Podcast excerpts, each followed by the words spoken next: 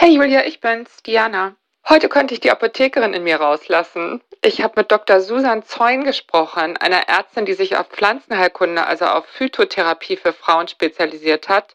Und wir haben vor allem über die Pflanzen geredet, die man sicherlich als allererstes empfohlen bekommen würde, wenn man jetzt bei der Frauenärztin sagt, ich will aber was Pflanzliches gegen meine Hitzewallung oder ja, die man auch in der Apotheke kriegen würde, wenn man jetzt einfach reinläuft und sich beraten lässt. Also, es war mir eine Freude. Liebe Grüße.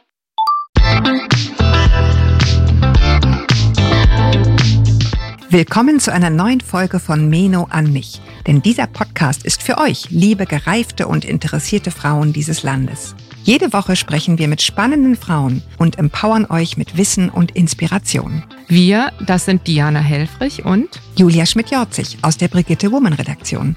Heute spricht Diana mit Dr. Susan Zeun. Die Fachärztin für Pharmakologie hat ein Fachbuch geschrieben, das im vergangenen Jahr erschienen ist. Phytotherapie in der Frauenheilkunde. Sie ist hauptberuflich bei einem großen Pharmakonzern angestellt. Nebenberuflich hat sie eine Privatpraxis für Pflanzenheilkunde in Berlin.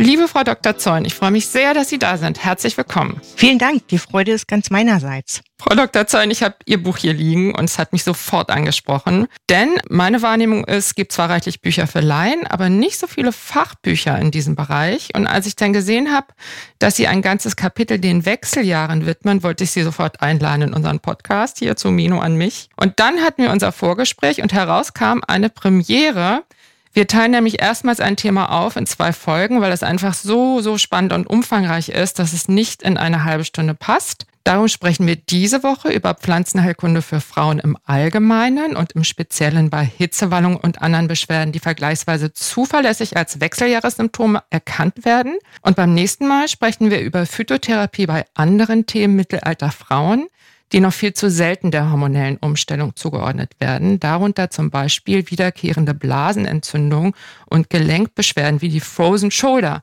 Da werde ich Frau Dr. Zeun dann auch noch nach einer Art Best-of aus ihrer Praxis fragen. Zu ihr werden nämlich Frauen von ihren GynäkologInnen geschickt, die keine Hormone nehmen wollen und in der Frauenarztpraxis um die Ecke mit diesem Wunsch ich sage jetzt mal, einfach nicht weiterkommen. Frau Dr. Zeun, Sie besetzen ja eine sehr ungewöhnliche Doppelrolle. In Ihrem Hauptberuf arbeiten Sie für einen großen Hormonhersteller. Ganz offensichtlich haben Sie ja nichts gegen Hormone. Worum geht es Ihnen in Ihrer Praxis, gerade wenn mittelalte Frauen zu Ihnen kommen und mit Pflanzen behandelt werden wollen? Das ist eine wundervolle Frage zum Einstieg. Primär geht es mir um die Frauengesundheit. Wobei ich für mich den Wunsch der individuellen Frau in den Mittelpunkt stelle. Und ich sehe die Behandlung mit synthetischen Arzneimitteln nicht im Widerspruch zu Phytotherapeutika.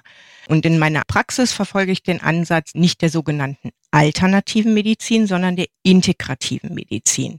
Weil ich denke, dass sowohl die Phytotherapie als auch die klassischen synthetischen Arzneimittel einander ergänzen können. Also zusammengefasst, die Pflanzenheilkunde ist für mich keine Glaubensfrage, bei der ich mich gegen synthetisch-chemische Arzneimittel stellen muss, sondern eine Ergänzung. Und beides zum Nutzen meiner Patientin. Auf eine Art muss man ja sagen, dass die Pflanzenheilkunde auch sowas wie eine Urmutter ist der chemisch-synthetischen Arzneimittel. Genau. Bei der pharmazeutischen Industrie und der synthetischen Herstellung von Arzneimitteln handelt es sich um eine eher junge Disziplin. Wir haben jetzt gerade 125 Jahre Aspirin gefeiert.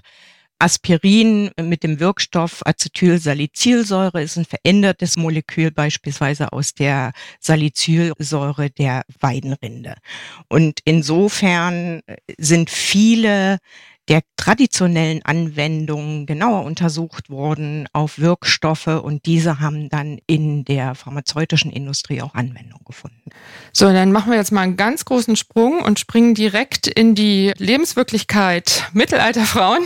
Gut. Ich kenne es ja auch aus der Apotheke und aus der Recherche für mein Buch. Also ich glaube, man kann ganz klar sagen, dass die Traubensilberkerze nicht nur die beliebteste, sondern die auch am besten untersuchte Pflanze ist, wenn es darum geht, diese typischen Wechseljahresbeschwerden wie eben Hitzewallung zu behandeln, pflanzlich zu behandeln.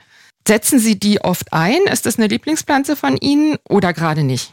Ich habe keine Lieblingspflanze ich habe auch keine Lieblingspatientin, mhm. sondern das, was mich daran fasziniert, ist wirklich die Vielfalt und die Möglichkeit, Frauen individuell zu behandeln. Zu Ihrer Frage, Hitzewallungen sind ja nun erstmal keine neuzeitliche Erfindung der pharmazeutischen Industrie, sondern weil wir jetzt gerade bei der Traubensilberkerze sind, Hitzewallungen sind ja evolutionsbiologisch ziemlich sinnvoll.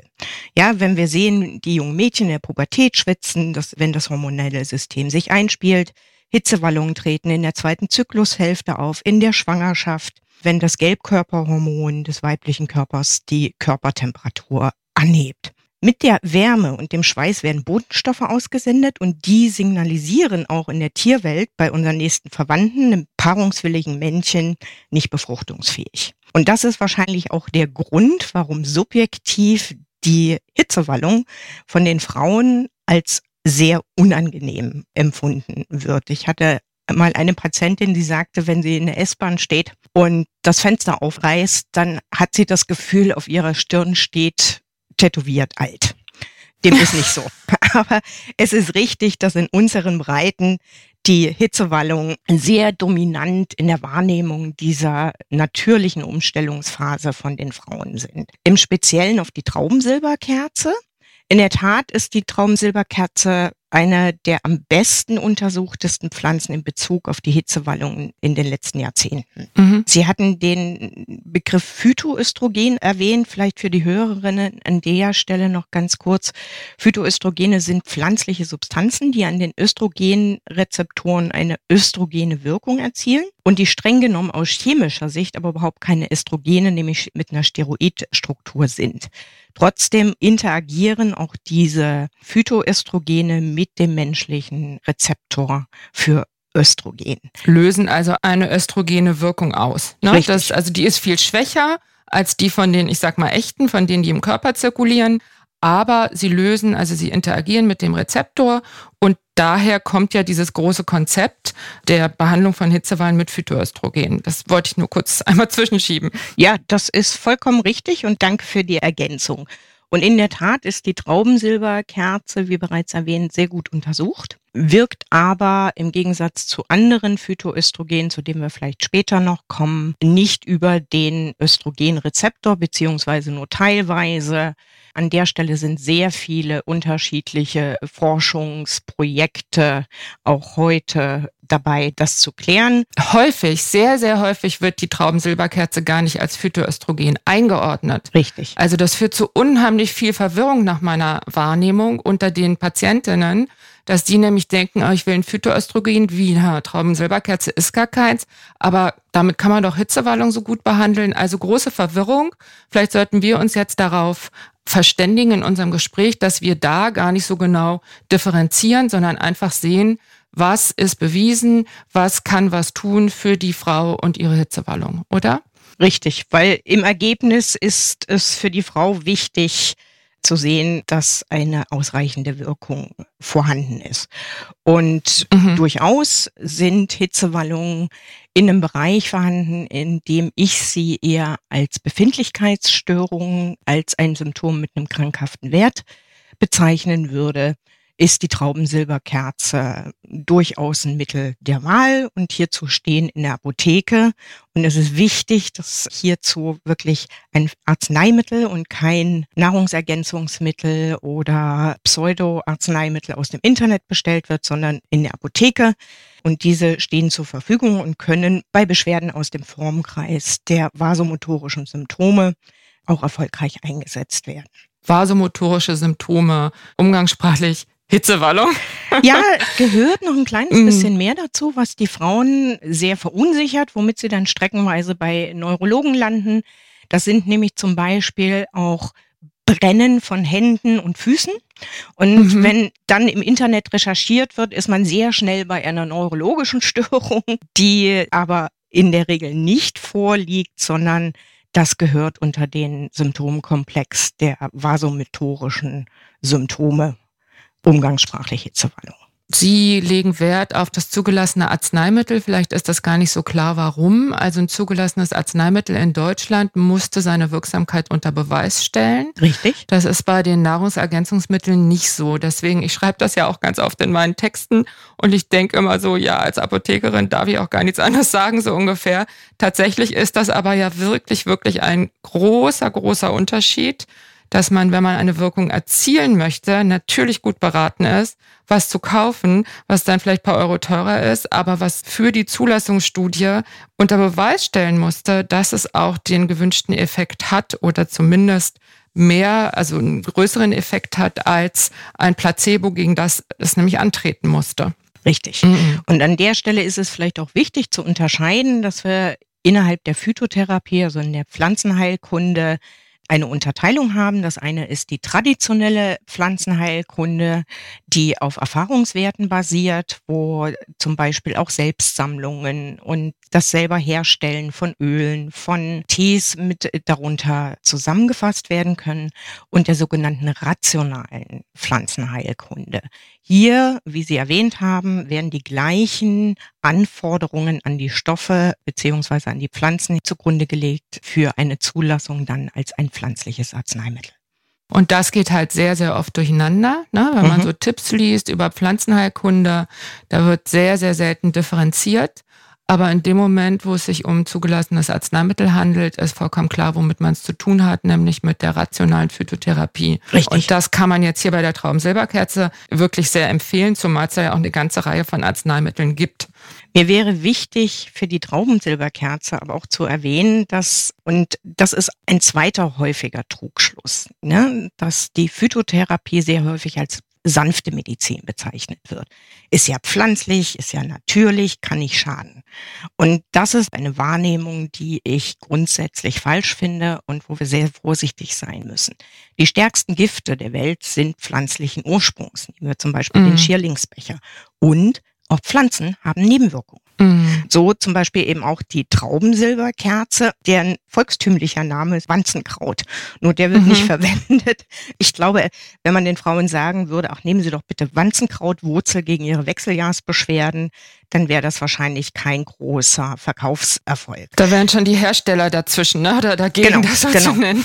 Wanzenkraut deswegen, weil früher eine herkömmliche Nutzung im Bettstroh gewesen ist, um eben diese kleinen Biester zu vertreiben. Mhm. Und auch wenn die Traubensilberkerze keinen direkten Einfluss auf die Östrogenrezeptoren hat, greift sie in das hormonelle System an einer übergeordneten Stelle ein. Und bis heute gibt es einige Kontraindikationen, also Befunde, bei denen die Traubensilberkerze nicht angewendet werden sollte, die denen der synthetischen Hormone entsprechen. Mir fällt hierzu spontan ein, und ich denke, das ist bei der Traubensilberkerze auch im Label, dass sie zum Beispiel nicht von Frauen, die Brustkrebs hatten, zurzeit verwendet werden sollte, beziehungsweise auch nicht von denen, die aus familiärer Sicht hierfür ein hohes Risiko haben. Der nächste Punkt, der mir in Bezug auf die Phyto immer sehr, sehr wichtig ist. Sehr oft erlebe ich Patienten, die sagen, okay, das wirkt jetzt vielleicht nicht so stark, also erhöhe ich die Dosis. Frei nach dem Motto, viel hilft viel. Das fördert aber nicht nur die Hauptwirkung, in der Regel fördert es vor allen Dingen die Nebenwirkung. Und vor allen Dingen die Leber ist streckenweise sehr schnell überlastet, damit diese Wirkstoffe zu verarbeiten und kann darunter unter Umständen schädliche Einflüsse auf die Leber nehmen. Also, wenn man sich mit Pflanzen behandelt, sollte man sich an die empfohlenen Dosierungen äh, halten, ja. die ja im Übrigen auch im Rahmen von Zulassungsstudien dann erstmal ermittelt und festgelegt werden. Richtig. Sie haben eben gesagt, Traum Silberkerze nicht bei Brustkrebs oder bei überstandenem Brustkrebs und auch nicht bei familiärer Disposition. Das ist ja was, was sehr diskutiert wird, mhm. weil unter diesen pflanzlichen Arzneien ist ja diese Traumsilberkerze eben, weil man sie gar nicht zwingend als Phytoöstrogen einordnet, immer so diejenige, bei der es heißt, ja, da kann man drüber nachdenken, dass man das doch erwägt. Auf mhm. jeden Fall ist es etwas, das man mit dem Arzt oder mit dem Arzt oder Ärztin Sehr unbedingt wichtig. diskutieren sollte, ja. weil einerseits in der Leitlinie steht, dockt nicht am Östrogenrezeptor an mhm. und auch große Studien haben das gezeigt und so weiter und so fort. Und andererseits in den Beipackzetteln von den großen Präparaten steht es ja, man soll es nicht nehmen, mhm. wenn man eine Brustkrebstendenz und so weiter hat. Also der dringende Appell, das individuell zu besprechen mit Frauenarzt oder Frauenärztin. Und das gilt ja im Übrigen auch für die chemisch-synthetischen Hormone, weil da war ich auch mal der Meinung, dass das überhaupt niemals, niemals, niemals in Frage kommt, wenn man Brustkrebs hatte. Aber es ist ja immer, immer, und das trifft auf die Phytotherapie ja auch so wunderbar zu, eine Frage oder, oder eine Frage des Ermessens, wenn man schlimme Symptome hat, mhm. dann bewertet man die Lage einfach anders, ja. als wenn man eine Hitzewallung hat, die man so unter Befindlichkeitsstörung abbuchen kann. Das Richtig. wollte ich nur noch mal kurz, kurz nachtragen, weil ich weiß, dass mhm. solche, solche Unterhaltungen lösen halt auch viel Verwirrung und Sorge aus bei den Frauen, die betroffen sind. Sehr richtig. Es kommt auf die Schwere der Symptomatik drauf an, wenn natürlich eine Frau die Brustkrebs hatte, unter Umständen quasi auch eine Therapie erhält, die diese Wechseljahrsbeschwerden noch mit verstärkt und die überhaupt nicht mehr schlafen kann, welche Behandlungsoptionen es an der Stelle überhaupt noch gibt, weil es natürlich der Gesundheit der Frau dann auch nicht zuträglich, wenn sie dreimal pro Nacht die Bettwäsche wechseln muss wo man dann nach Alternativen suchen muss, die eventuell mhm. eben nicht auf dieses hormonelle Konstrukt schließen lassen. Sehr beliebt ist ja auch die Kombination mit Johanniskraut. Mhm. Ne? Traubensilberkerze bzw. Zimizifuga unter Fachleuten. Ja. Kombiniert mit Johanniskraut. Mhm. Johanniskraut kenne ich oder ist, glaube ich, am bekanntesten in seiner Eigenschaft als mildes Antidepressivum, wo es auch wirklich ja. gute, gute Studien gibt, die das absolut klar belegen, dass man damit was erreichen kann. Mhm. Wie denken Sie darüber? Also was ist, finden Sie die gut? Sie bringen hier eine Frage auf, dass natürlich die Hitzewallung oft nicht das einzige Symptom ist, äh, mhm. unter dem die Frauen zu leiden haben. Sehr häufig gehört zu dem Symptomkomplex halt auch eine Beeinträchtigung des Schlafes, eine leichte depressive Verstimmung. Im Leben ist viel los, die Kinder sind aus dem Haus, ein Jobwechsel steht vielleicht an oder, oder, oder. Und sehr viele Frauen fühlen sich dann an der Stelle auch leicht depressiv verstimmt. Hier hat man in der Tat von Johanniskraut und wieder Vorsicht, wir reden von einem Arzneimittel, nicht von einem im mhm. Supermarkt gekauften Präparat, welches die Prüfung nicht durchlaufen hat, hat man sehr viele, sehr gute Studien, in denen man sieht, dass milde depressive Verstimmungen erfolgreich mit Johanniskraut behandelt werden können. Hierzu zählen dann auch die symptomatischen Depressionen in den Wechseljahren. Nur auch Johanniskraut und hier haben wir ein Paradebeispiel aus meiner Funktion als klinische Pharmakologin, mhm. hätte zum Beispiel heute große Zulassungsprobleme, wenn ich sagen möchte, ich möchte das als Medikament zulassen. Gott sei Dank ist die Zulassung erfolgt und die Sicherheitsdaten sind da. Warum ist das so? Gerade Johanniskraut und die Leber des Menschen haben eine sehr spannende Beziehung, um das mal leinverständlich auszudrücken. Das heißt, das Johanniskraut arbeitet am Enzymkomplex der Leber sehr stark. Das heißt, in Kombination mit Johanniskraut, nicht nur mit weiteren Pflanzen, sondern auch mit anderen Arzneimitteln, muss sehr genau geschaut werden, ob es da zu einer gegenseitigen Beeinflussung kommen kann. Ist Johanniskraut beispielsweise das einzige Produkt, was die Frauen zu sich nehmen, sehe ich da weniger Schwierigkeiten. In dem Moment, wo aber andere Medikamente hinzukommen, muss man schon mal genauer hingucken. Wo man auch genau hinschauen muss, das hatte ich ganz kurz am Anfang schon erwähnt, welches Produkt nehmen die Frauen. Ich sehe es in der Praxis streckenweise, dass die Patientinnen sagen, ja, Johanniskraut, das haben sie alle schon ausprobiert.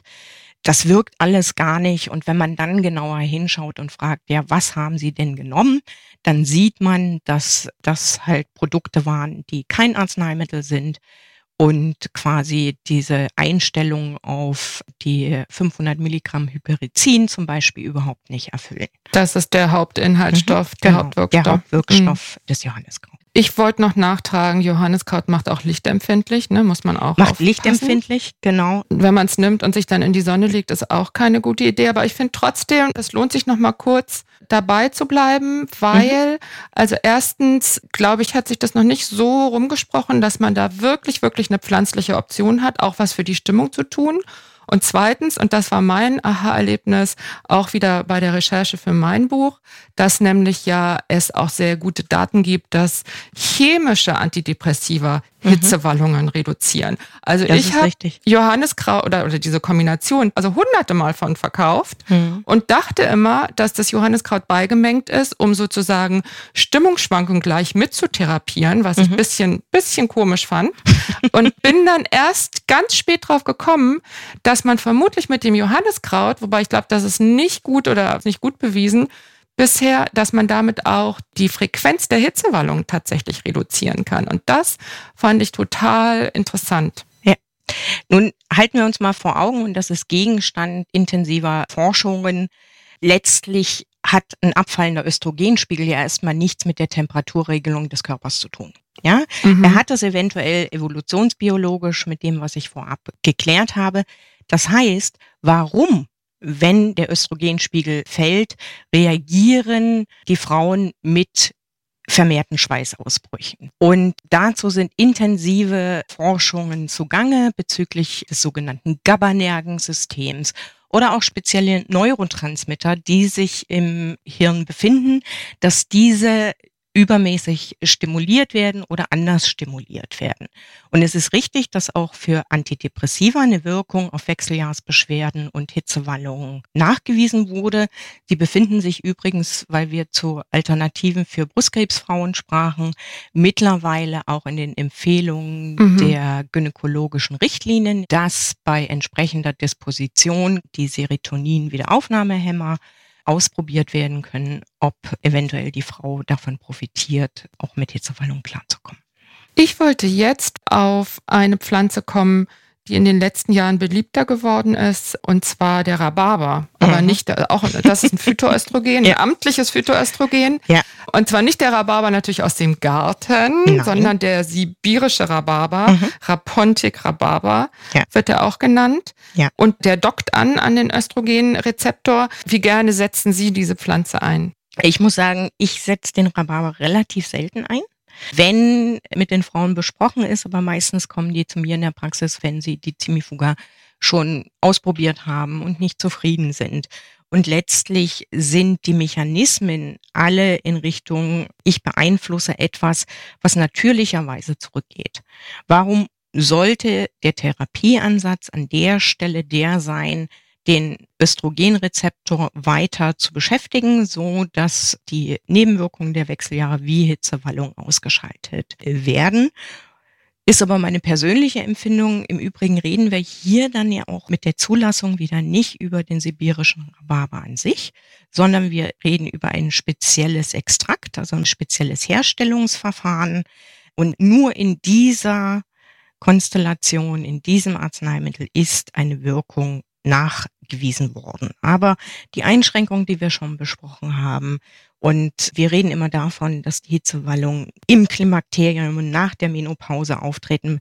Sehr häufig treten sie in Zusammenhang der Perimenopause ein, also wo auch noch Blutungen vorhanden sind. Genau. Mhm. Und an der Stelle ist es dann relativ schwer auseinander zu klamüsern, wenn die Blutung per se unregelmäßig wird auch der sibirische Rhabarber hat die Kontraindikation, dass bei unklaren Blutungsbeschwerden er besser nicht eingesetzt werden soll und auch bei den besprochenen Brustkrebs, Risikoerhöhung oder eigener Vorgeschichte. Insofern, ich finde es toll, dass es zusätzliche Optionen gibt, die auch einen unterschiedlichen Wirkmechanismus haben. Ich persönlich setze ihn relativ selten ein. Mhm. Okay, ich würde jetzt gerne nochmal das Thema Ernährung anreißen. Man kann natürlich mit so einem zugelassenen Arzneimittel ganz andere Mengen von Phytoöstrogenen zu sich nehmen als mit, ich sag mal, bisschen Leinsamen am, pro Tag. Vielleicht ganz kurz Ihr Eindruck, was kann man denn reißen mit Ernährung Ihrer Erfahrung nach? Gerade im Bereich der Phytotherapie befinden wir uns relativ häufig im Grenzbereich auch zur Ernährung, mhm. mit der man bei leichten Beschwerden doch ziemlich viel erreichen kann. Also das klassische Beispiel, was sehr im Mittelpunkt in den letzten Jahren stand, sind zum Beispiel die ganzen Sojaprodukte. Ne?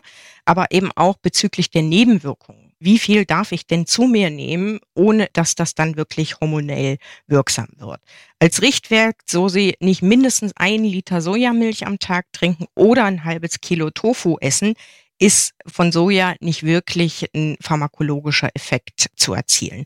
Ein bisschen anders sieht's bei dem von Ihnen schon genannten Leinsamen aus. Da mhm. braucht's nämlich nur fünf bis 15 Gramm. Davon aber dann bitte Leinsamen, die gequetscht sind und nicht geschrotet und mindestens die mhm. zehnfache Menge Wasser dazu, beziehungsweise ein Esslöffel gutes, kaltgepresstes, dunkel gelagertes Leinöl kann durchaus auch ausprobiert werden aus dem Bereich der Ernährung noch. Viele Frauen schwören auf die schwarze Johannisbeere, die in der Tat sehr interessante Wirkstoffe hat, nicht nur die Beere an sich, sondern auch die Blätter. Ein Tee davon schmeckt nicht nur sehr gut, sondern kann durchaus milde Beschwerden auch gut beeinflussen. Ne? Und an der Stelle aber bitte nochmal mit einem dicken Ausrufezeichen den Podcast nicht als Behandlungsempfehlung zu sehen, sondern bei Beschwerden, die über Befindlichkeitsstörungen hinausgehen, bitte rechtzeitig ausreichend geschultes medizinisches Personal zu befragen. Weil ich erlebe es auch in meiner Praxis, dass die Frauen sehr oft zu spät kommen, bereits einen langen Leidensweg hinter sich haben und hier nicht Angst machen, aber auch eine Hitzewallung und Nachtschweiß können selten, aber können andere Ursachen haben als selbst diagnostizierte Wechseljahresbeschwerden.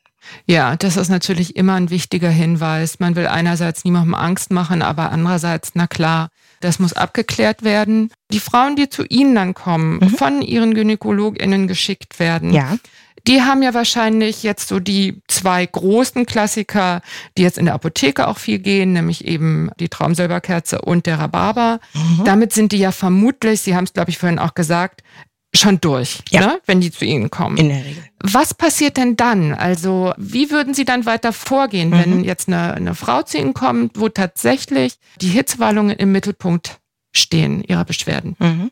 Also äh, nachdem hoffentlich von dem zuständigen Gynäkologen oder auch der zuständigen Hausärztin gelegentlich auch mal vom Urologen quasi die grundlegende Diagnostik auch der Schilddrüse schon erfolgt ist, ist mein Ansatz an der Stelle eher breiter gefächert. Ja, also ich setze an der Stelle eher mit einer symptomatischen Behandlung an und folge nicht zwingend dem Konzept des relativen Östrogenmangels, den quasi die besprochenen Pflanzen hauptsächlich haben, weil wir reden nicht von dem Mangel, sondern wir reden von dem natürlichen Prozess.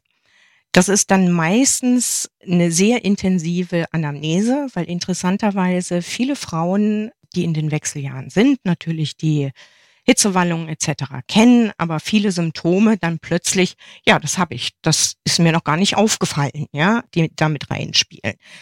Dazu hat kein Gynäkologe, kein Hausarzt in der Regel Zeit. Ähm, und dann arbeiten wir anhand der unterschiedlichen Symptome, die mögliche Therapie. Weil das Gute an Pflanzen nicht für die Zulassung, aber in der Behandlung ist, dass eine Pflanze im Gegensatz zu einem synthetischen Arzneimittel eine Hauptwirkung und sehr, sehr viele Nebenwirkungen haben kann. Nebenwirkungen nicht im negativen Sinne, weil natürlich kann ich eine Pflanze, äh, die Nebenwirkungen dieser Pflanze nutzen. Das geht aber alles nur im Bereich der Individualmedizin. Wir haben ja schon besprochen, zugelassene Arzneimittel gibt es relativ wenig und es würde den Rahmen jedes Phytoherstellers sprengen, dann zu sagen, ah ja, warte mal, ich habe jetzt hier die Frau, bei der steht eigentlich eher die Nervosität neben den Hitzewallungen im Mittelpunkt. Für die machen wir jetzt ein spezielles Produkt.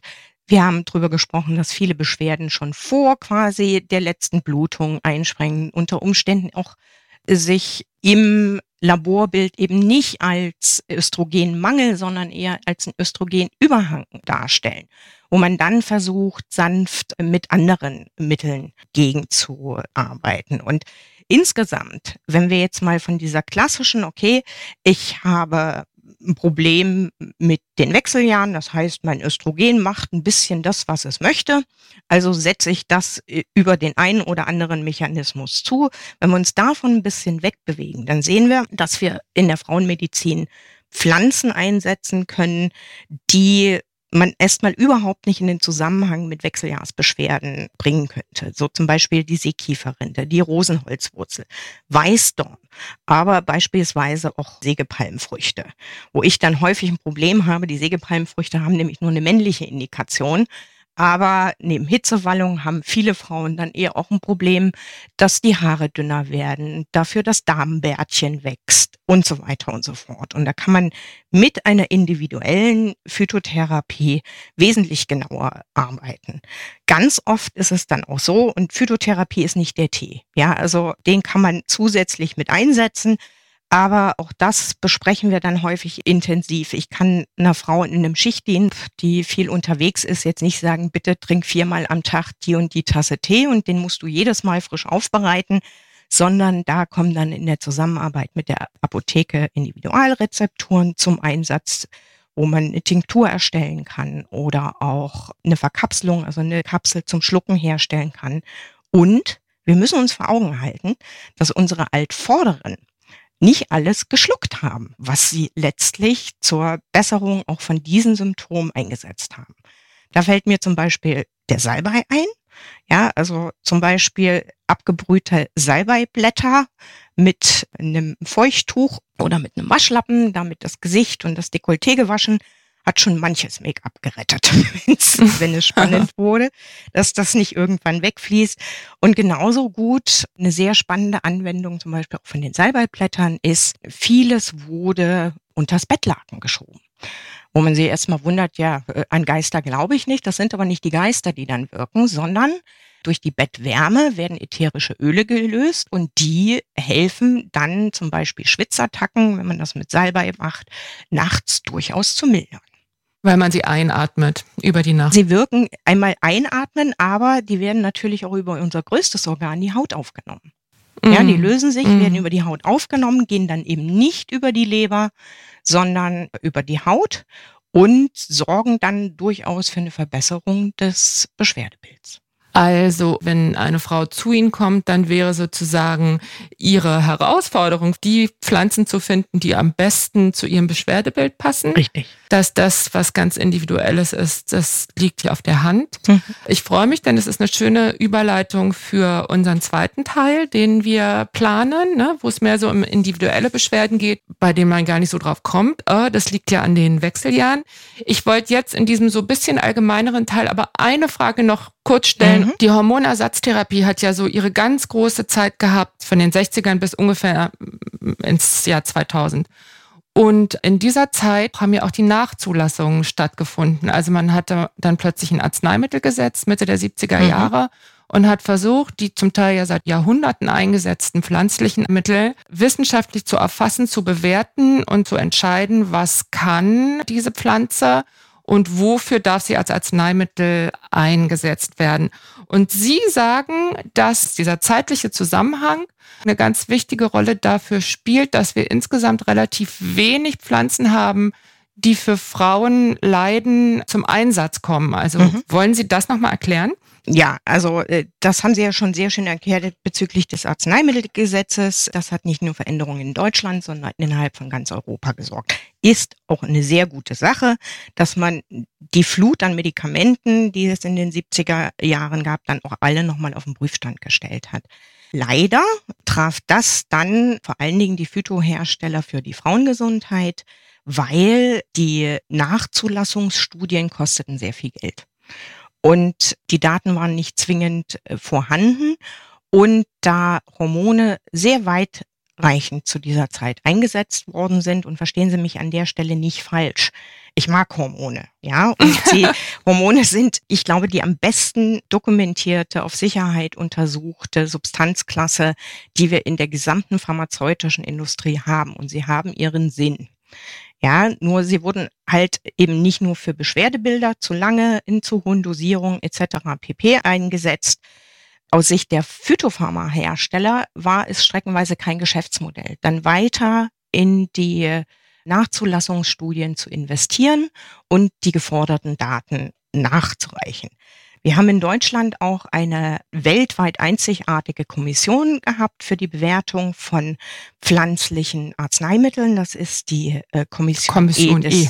genau, des BfArM gewesen. Bei der Kommission E ist es so gewesen, dass gerade mal zwei Pflanzen von 252 positiv bewerteten Pflanzen überhaupt noch eine weibliche Indikation erhalten haben. Aufgrund des Datensatzes, der vorlag, der diskutiert und eingereicht wurde in Bezug auf Menstruationsbeschwerden. Und an der Stelle muss ich sagen, wenn wir zurückgehen in die alte Bibel der Phytotherapie Dioskurides, Demeteria Medica, der im ersten Jahrhundert nach Christus lebte, auf den sich bis heute bezogen wird und weiß, dass die Frauenheilkunde und die Geburtsmedizin das größte Anwendungsgebiet der Phytotherapie gewesen ist, dann finde ich das relativ traurig.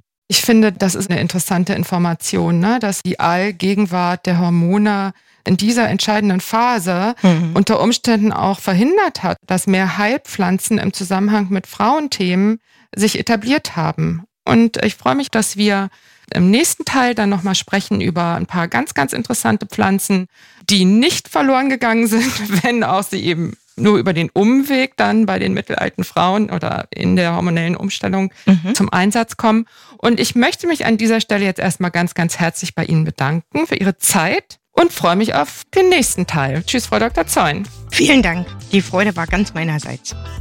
Und euch vielen Dank fürs Zuhören.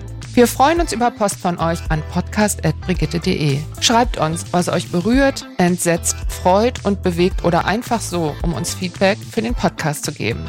Auch wenn ihr uns eure Geschichte erzählen wollt, gern eine Mail an podcast.brigitte.de. Wir freuen uns darauf. Und wenn ihr mal wieder in die Brigitte Woman reinlesen wollt, dann holt euch gern ein Gratisheft über brigitte-woman.de slash gratis. Unter diesem Link könnt ihr, wenn ihr das möchtet, natürlich auch ein Abo abschließen. In diesem Sinne, viele Grüße aus der Mitte des Lebens. In der nächsten Folge ist Julia Schmidt-Jorzig wieder dran, eure Diana Helfrich.